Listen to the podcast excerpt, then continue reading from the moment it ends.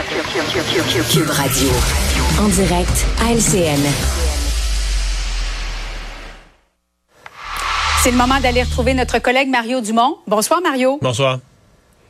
Commençons d'abord par cette nouvelle qui vient de tomber. Dans la circonscription de Beauce-Nord, la demande de recomptage a finalement été rejetée.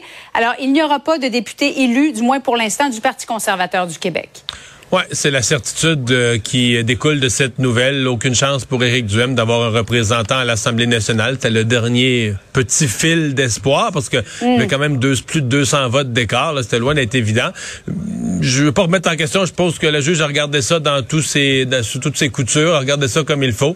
Moi, personnellement, j'aurais préféré qu'il y ait recomptage. Je veux dire que le recomptage est demandé, puis on reprend les bulletins, on fait l'exercice. Parfois même, on l'arrête en chemin là, quand on se rend compte qu'il y, a rien qui, qu'il a rien qui bouge, que l'écart demeure, qu'il n'y a rien qui change, mais euh, le juge en a décidé autrement, pense qu'il n'y a aucune raison là, de, de, de a rien qui justifie qu'un recomptage euh, soit, soit nécessaire.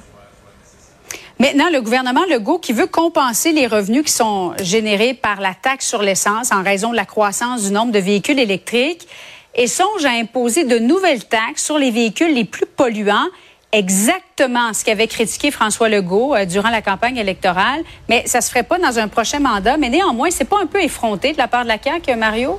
Ouais, effronté, c'est un mot intéressant. Euh, voici, un, voici un dossier où il faut séparer vraiment là euh, les faits et les perceptions. Puis je suis pas en train de dire que les perceptions sont pas importantes. Faut les faits, c'est que durant le présent mandat, il y aura pas de nouvelles taxes euh, telles que la CAQ l'a promis. Les faits, c'est que c'est sûr que dans quelques années, on va avoir un quart, un tiers, une demi des véhicules qui vont être électriques. Donc les revenus de la taxe sur l'essence qui permettent l'entretien du réseau routier, là, de boucher nos nids de poules, puis de réparer les routes, puis de remettre l'asphalte il, va falloir que quelqu'un paye pour ça. Et c'est logique, là, ce que le gouvernement dit, qu'il va falloir faire une réflexion à long terme sur le financement de ça, il y a une logique. Donc ça, c'est pour les faits. Maintenant, la perception, l'élection est à peine finie.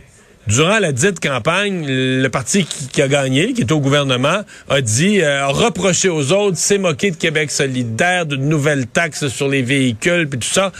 Et finalement, euh, quelques jours après, lance un appel d'offres. Déjà, on peut se demander pourquoi ils peuvent pas faire ça à l'intérieur du ministère. Ils n'ont pas assez de monde. On finalement un appel d'offres à des, des, entreprises extérieures pour venir participer à cette réflexion sur la future taxation. Euh, écoute, c'est comme dérouler le tapis rouge à tous ceux qui ont le goût de dire, ben c'est ça. Là, ils nous disent une chose en campagne électorale, puis une fois élus, ils font d'autres choses.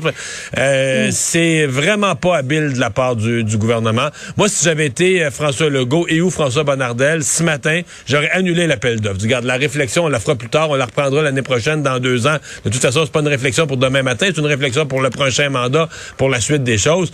Mais j'aurais pas laissé aller cette nouvelle avec le cynisme qu'elle génère. Ouais. À Ottawa, maintenant, la commission sur euh, le recours aux mesures d'urgence euh, en janvier-février dernier a commencé à entendre ses premiers témoins. Et on comprend, Mario, que pour certains citoyens, ça a été carrément traumatisant de vivre ça. J'en retiens deux choses. J'en retiens quand même de la journée d'aujourd'hui que cette commission va être intéressante et va mériter d'être suivie. C'est bien fait, c'est bien mené, pas trop de longueur, on fait parler les gens, donc le contenu sort.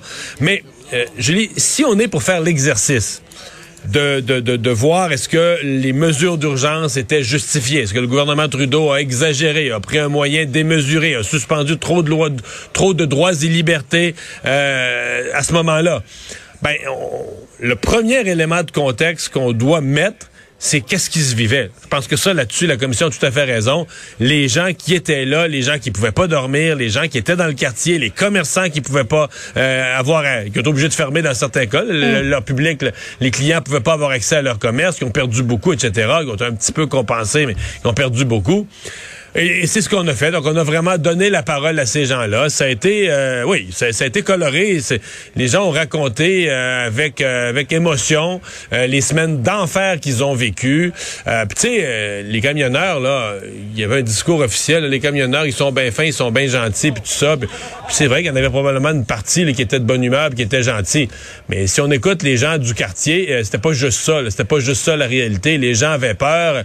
les gens croisaient sur la rue quasiment mm. des sauvages puis tout ça. Puis s'il y avait le malheur de porter un masque en sortant d'un commerce, il se faisait insulter, puis tout ça. Donc, euh, non, non, ça devait être entendu. Ça fait partie du contexte du travail de la commission. Et ça va s'échelonner sur six semaines. Mario, on vous écoute ce soir, en reprise bien sûr à 20h à LCN. Euh, bonne fin de semaine. Au revoir. Ben voilà, bonne fin de semaine à vous. merci d'avoir été là aujourd'hui et toute la semaine. Et on se retrouve pour une autre émission lundi à 15h30.